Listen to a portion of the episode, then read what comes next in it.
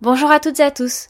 Tout de suite, le petitjournal.com avec Amaury Maigret. Nous vous emmenons aujourd'hui aux Émirats Arabes Unis pour vous parler d'une solution pour le moins originale pour pallier au manque d'eau. L'idée est de faire tomber la pluie, mais comment peut-on obliger la pluie à tomber? Certains pays comme la Chine, Israël et désormais les Émirats ont trouvé un début de réponse. Ils ensemencent les nuages. Alors la technique repose sur l'envoi de fusées par avion, lesquelles fusées viennent injecter des cristaux de sel dans ces nuages.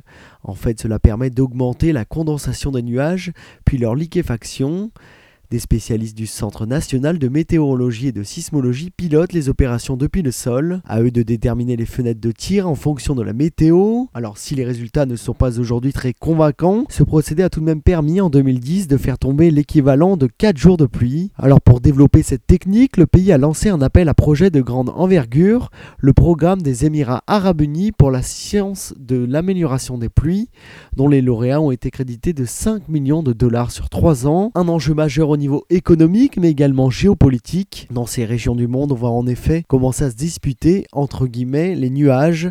Chacun va devoir surveiller ces nuages pour que ceux-ci ne soient pas ensemencés en douce. Merci à tous de nous avoir suivis, on se retrouve demain sur FRL.